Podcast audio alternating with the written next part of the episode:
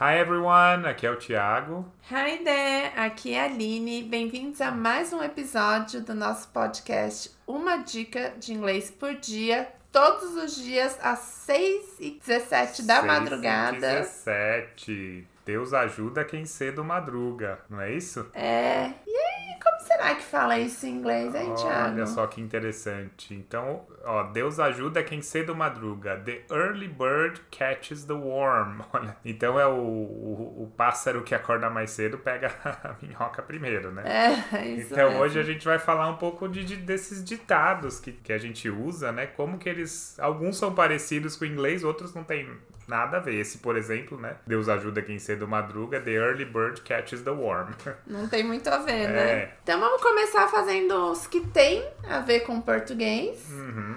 E depois a gente passa para os que não tem nada a ver. Tá bom, combinado. Combinado? Vamos lá, que que- um próximo. Então, que tal? Antes tarde do que nunca. Better later than never. É, esse é Esse é bem, bem bem tradução mesmo, né? tradução literal. Agora esse aqui nem tanto, ó. Desgraça pouco é bobagem. Desgraça pouco Essa é eu falo bobagem. bastante. Misery loves company. Então a miséria adora a companhia, né? Dif- É um pouco diferente. Agora, essa é clássica, né? Não julgue o livro pela capa. Don't judge a book by its cover. É que também pode ser as aparências enganam, né? É, Don't, também. ju don't judge a book by its cover. Ó, aqui, atitudes valem mais do que palavras. Olha que profundo. Hoje a gente tá filosofando aqui, além É. de ensinar inglês. Actions speak louder than words. Então esse também é bem parecido. O próximo é: não se faz omelete sem quebrar os ovos. Ou seja, você precisa pôr, precisa se esforçar para fazer as coisas, né? Então, you can't make an omelette without breaking eggs. Então, aqui também certinho. Legal. Ó, esse aqui é um pouquinho diferente. O que os olhos não veem, o coração não sente. É, vai se animando com essa, não, viu? O quê? Com esse ditado. É, o que os olhos não veem, o coração não sente. Aham. Então é out of sight, out of mind. Então é meio And que fo- broken nose. Não, essa é a minha parte. fora de vista, fora da mente, vamos dizer assim, né? Aham. Um pouquinho diferente, mas é legal, vai lá. Cão que late não morde. O cão que ladra não Cão que morde. ladra não morde. Eu não sei muito bem o que é esse ladra, vou ser sincero, mas é o, o ditado é esse, cão que ladra não morde. Ou quilate, que faz mais é, sentido, faz né? mais sentido pra gente.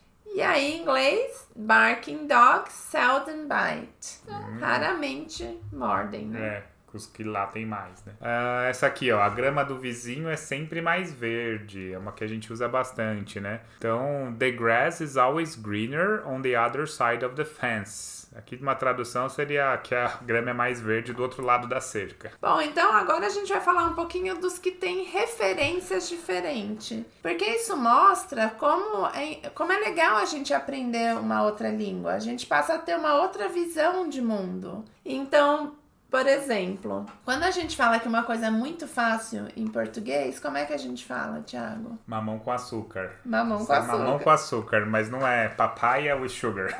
Não é. E em inglês, como é que ficaria? Piece of cake. Tá vendo? A gente mudou a referência, É. né? Em português a gente acha que uma coisa.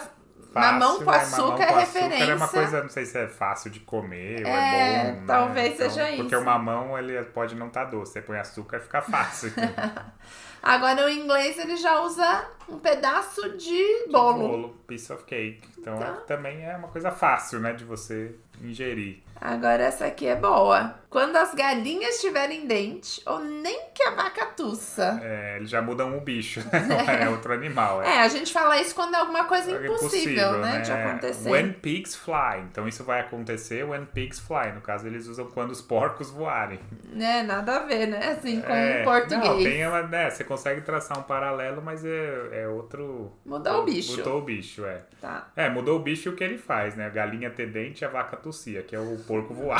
Então, Mas acho que em português também tem. Nem que a vaca voe, Nem que a deve vaca ter alguma voe, é, coisa. nem Ou é que- Uhum. tussa, não sei, tô confundindo, talvez. então vamos lá, o próximo.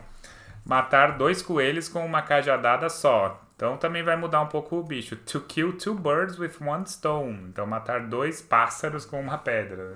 Aí agora, esse. O próximo, para mim o inglês faz muito mais sentido, que é acertar na mosca. Talvez porque seja difícil, né? Acertar É, numa mosca, é, mas porque é difícil acertar a mosca, então. Quando você Ou acerta. seja, quando você acerta em cheio alguma coisa, alguma resposta, né? E em inglês ele vai falar to hit the nail on the head. Nail aqui é de prego. Então é você acertar o prego na cabeça. Hum. Sem acertar os dedos, né? Então eu acho que aqui faz mais sentido. Visualmente, pra mim, faz mais sentido em inglês. Tá? Sim. E o último, ó, custar os olhos da cara. Então é, mudou também aqui, vai mudar a parte do corpo que ele quer dizer, né? Então, to cost an arm and a leg. Então seria custar um, a- um braço e uma perna. É, eles são mais Eles dramáticos, são mais- né? ah, A gente é, só- não sei também, os olhos, não ter os olhos da cara é ruim também. não é, sei. porque são os olhos, né? Plural. É, é, não sei. Bom, enfim, não vamos discutir sobre isso. Pula, pula. And that's it. Então espero que vocês tenham gostado, aprendido um pouco sobre ditados.